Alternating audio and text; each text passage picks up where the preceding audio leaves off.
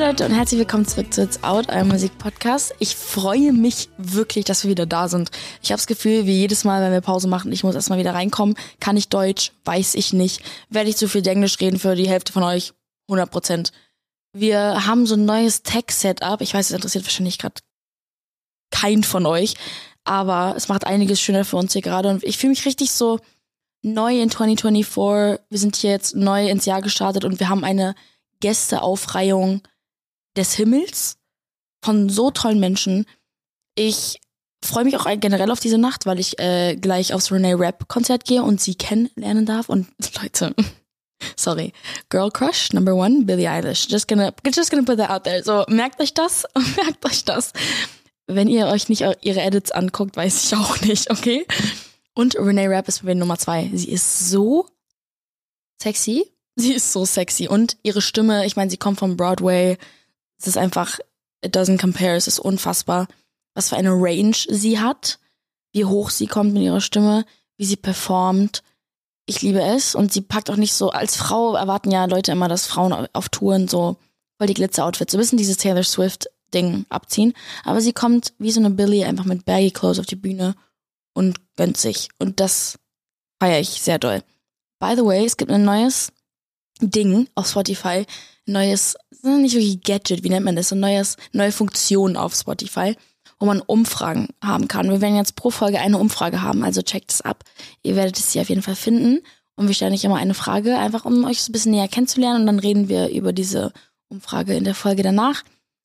Äh, und ja, ich bin gespannt, was ihr so anklickt. Also es ist ein bisschen so Frage der Woche Vibes.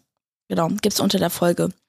Ich finde generell, einfach mal, um in dieses Jahr schön reinzustarten, muss ich sagen, dass ich einen riesen Switch in der Musikindustrie verspüre, der in eine sehr schöne Richtung geht. Ich weiß, dass ich manchmal so ein bisschen pessimistisch mich angehört habe in den letzten Staffeln, weil ich das Gefühl hatte, dass so viel nach Trends ging und es war so sehr, wie sagt man das, saturated, saturiert, wie sagt man das, saturated, einfach alles. Nicht echt, nicht authentisch. Und langsam geht die Musikindustrie oder ist in so einem schönen Ort. Ich habe das Gefühl, dass Künstler sich so individuell entfalten und ihre Nische finden, egal wo, weil das Netz Optionen hingibt. Und I don't know, ich habe einfach ein gutes Gefühl, so Künstler, die mal eine Richtung von Musik gemacht haben, trauen sich jetzt in die interessantesten Richtungen zu gehen, ohne Voreingenommenheit von Fans. Klar gibt's immer noch Fans, die sagen, ey, wir wünschen, du würdest so und so was machen. Aber ein gutes Beispiel ist zum Beispiel der erste Song, über den wir jetzt reden, nämlich von meinem G, dem Emilio. Emilio ist ja auch euer Favorite von diesem ganzen Podcast, wie man irgendwie merkt. Und er hat uns so einen kleinen Vorgeschmack aufs Album gegeben. Der Song heißt Niemand.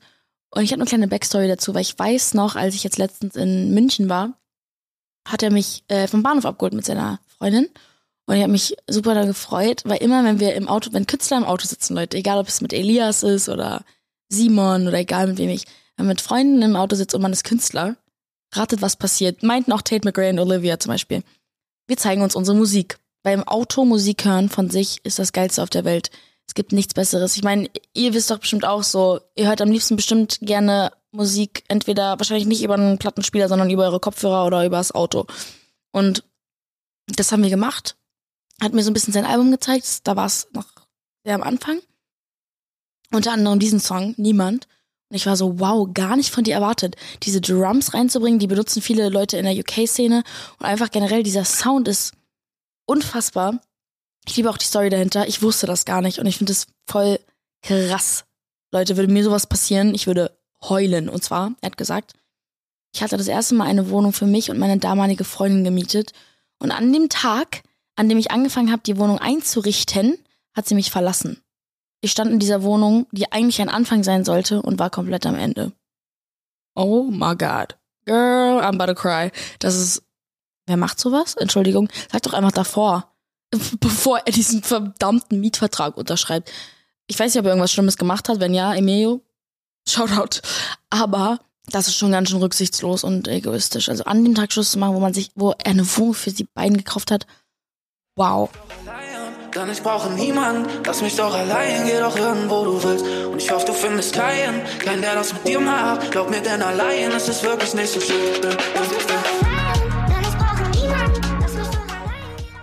Apropos Wohnung und Einziehen, Leute. Guess who's moving out? Ja, und der Joe guckt auch schon hinter der Kamera. Ich zieh aus. Und zwar nächste Woche Dienstag. und ich bin ehrlich mit euch, ich war jetzt Mexiko, ich bin die ganze Zeit unterwegs, ich war jetzt voll viel in Köln, also ich komme gar nicht nach Hause. Mir ist aufgefallen, dass es meine, meine letzten Tage als junges, unausgezogenes Mädchen in meiner Wohnung, wo ich mein Leben lang gewohnt habe. Ihr müsst euch vorstellen, ich bin noch nie umgezogen in meinem ganzen Leben. Es ist für mich voll der große Step. Ich weiß nicht, wie es bei euch ist. Schreibt es mir gerne mal in die DMs, ob ihr ausgezogen seid und als ihr ausgezogen seid, wie es so war, weil I don't know how the fuck to live. Wie macht man sowas? Wie lebt man alleine? Ist das cool? Also ich meine, ich, ich, ich will es ja auch aus einem Grund, weil ich mich selber weiterentwickeln will. Ich hätte jetzt gesagt, wo ich hinziehe, aber es ist auf jeden Fall ein sehr großer Kontrast zu dem Ort, wo ich jetzt wohne. Also ich, wohne, ich ziehe natürlich in Berlin um. Auch wenn ich meinte, ich werde es niemals machen, mache ich es jetzt. Ich ziehe mit meinem Produzenten zusammen. Der ist viel älter als ich, Leute.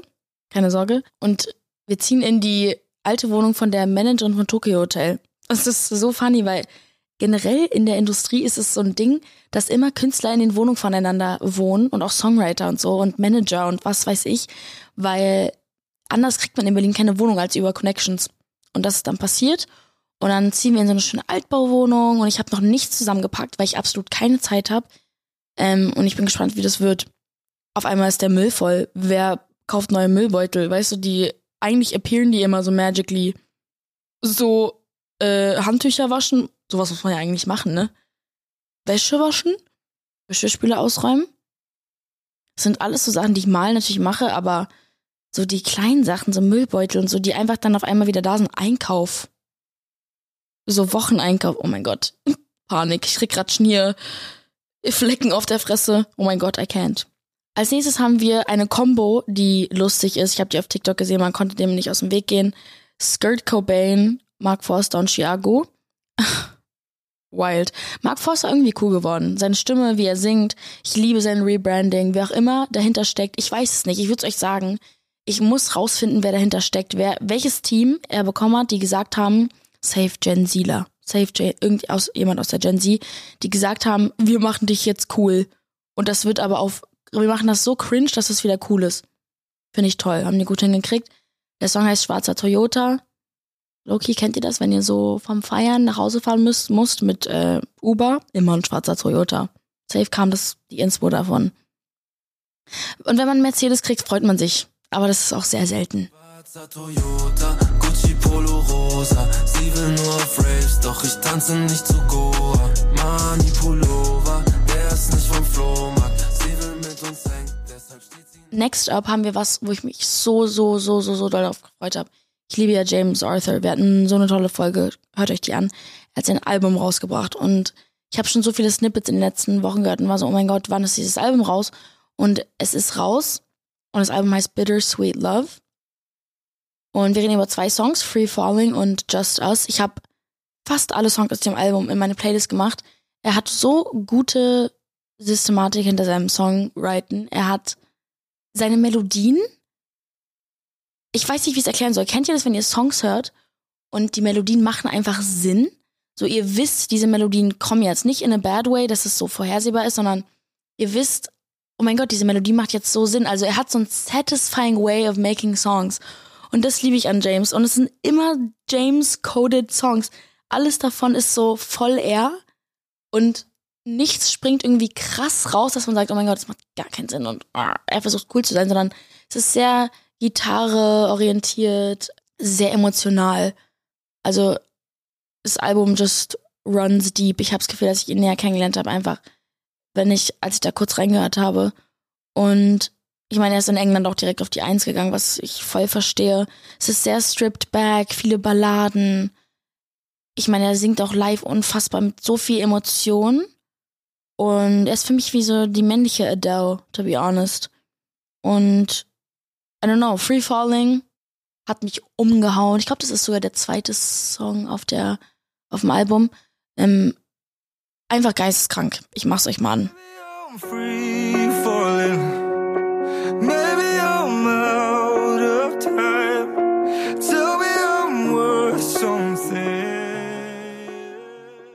Dann haben wir auch noch Just Us. Und, oh Mann, ich weiß nicht so, wenn man so ein bisschen, wenn ihr so sappy Love Songs mögt oder generell einfach ihr wichtige Person in eurem Leben habt, bringt euch das Album auf jeden Fall zum Weinen. Ich hatte keine Zeit zu weinen. Ich habe gerade keine fucking Zeit. Das ist ganz schlimm. Ich habe das Gefühl, dass Januar und Februar Monate sind, wo man, wo alle so busy sind, weil man so in Fahrt kommt und sich denkt so, let's go, let's go.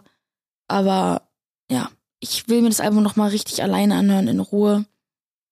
Und I love the songs. Say it, but I've been out of control. I'm ready to face it, baby, once and for all. I'm so tired of running. I'm sick of Als nächstes haben wir Paula Hartmann. Liebe sie, habe sie noch nie kennengelernt, finde sie super süß. Sie ist so klein und petit irgendwie, so ihr Vibe ist so. Dann kommt sie mit dieser Stimme und man denkt sich so, oh mein Gott. Hat einen Song rausgebracht, D-L-I-T, Die Liebe ist tot. Ja, das ist jetzt der letzte Vorbote von ihrem Album, was Kleine Feuer heißt. Und der Song ist die, die Hauptsingle vom Album, was ich verstehe, weil es ein sehr, sehr starker Song ist. Ähm, der geht einfach sofort rein. Also der fängt an und man denkt sich, ja, gib's mir. der ist einfach nur gut. Nichts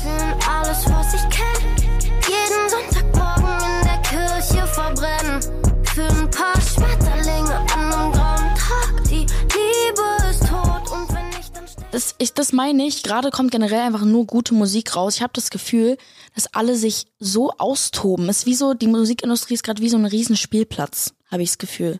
Und ich liebe es. Als nächstes haben wir Dua Lipa mit dem Song Training Season. Es war ja apropos, die ist auf den Grammys aufgetreten. Die Grammys waren ja.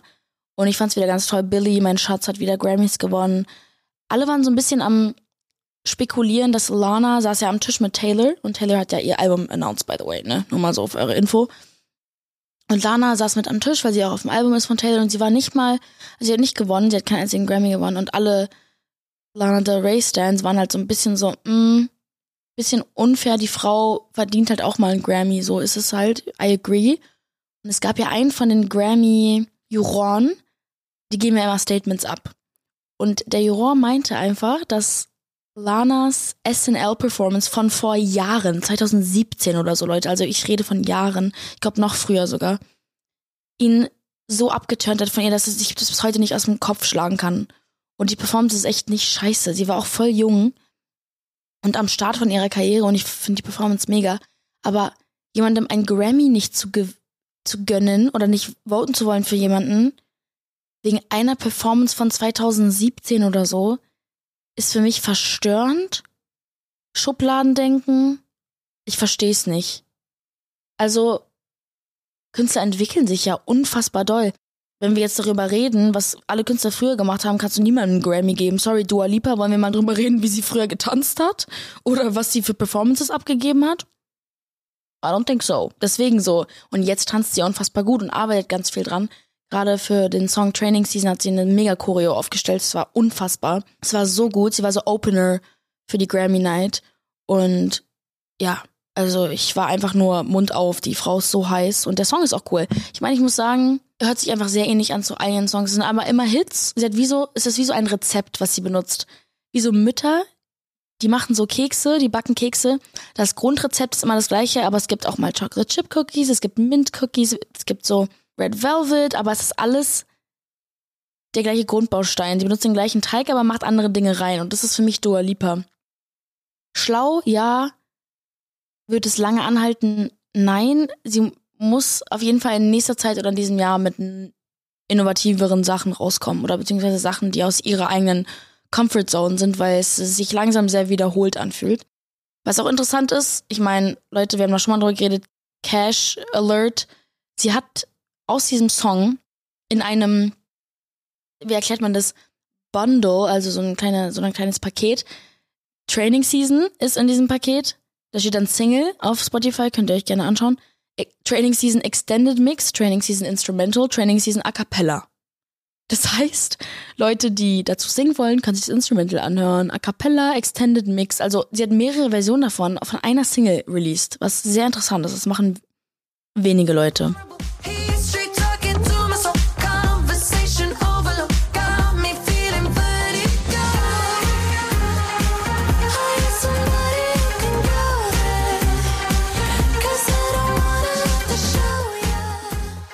Als nächstes haben wir eine geile Combo.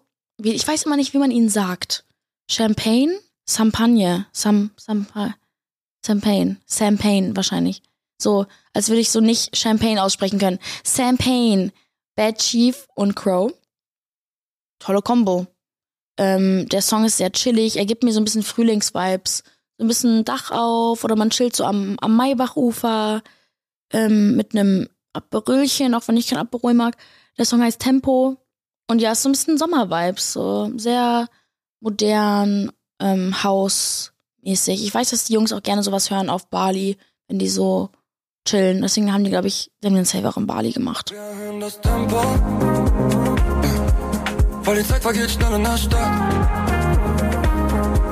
Lauf an allem vorbei, jeder kennt uns. Wollen viel, aber wissen nicht was. Apropos Gossip, ja, auch wenn ich gerade nicht mal über Gossip geredet habe, wollte ich euch nur mal erzählen.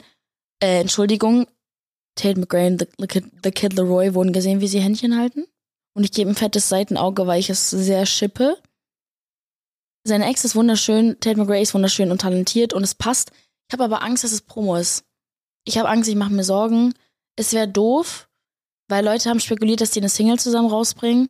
Und stellt euch vor, die Manager von denen waren so, yo, haltet doch einfach mal öffnen. Weil die halten die ganze Zeit nur auf Events-Händchen. Warum haben die nicht einfach so Melrose Avenue-Händchen gehalten und so aus Versehen gespottet? Dann glaube ich's Leuten. Aber dieses Auftreten ist ja inszeniert. Ihr wisst ja, dass Leute draußen vor eurem Hotel stehen werden. Die waren beide in einem Event in Kanada für so Eishockey, da ist sie aufgetreten. Mega cool. Auf Eis auftreten, wild. In Schlittschuhen, wild. Ähm, und hat Vocals rausgehauen, weil alle ja immer sagen, dass sie nur tanzt. Schatz, die kann live so gut singen, glaubt's mir. Ähm, ich hab's Gefühl, ich rede wie diese Kim, it's Kim Mood, weil meine Freunde alle so reden. Scheiße. Ich muss damit aufhören. Jedenfalls haben die da das erste Mal, wurden die erste Mal gespottet.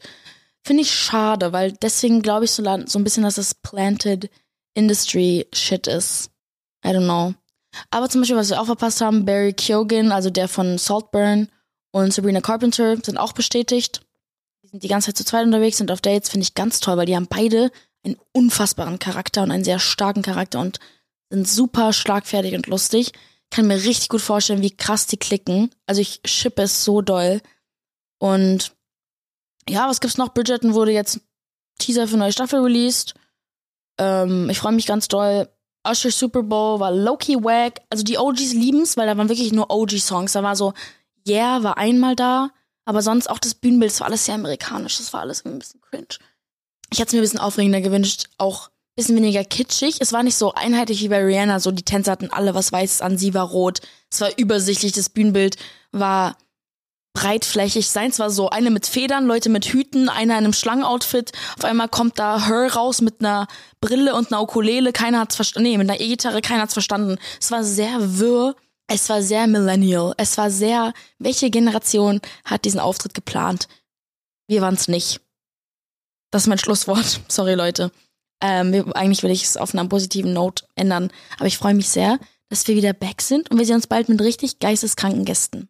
Bye, bye.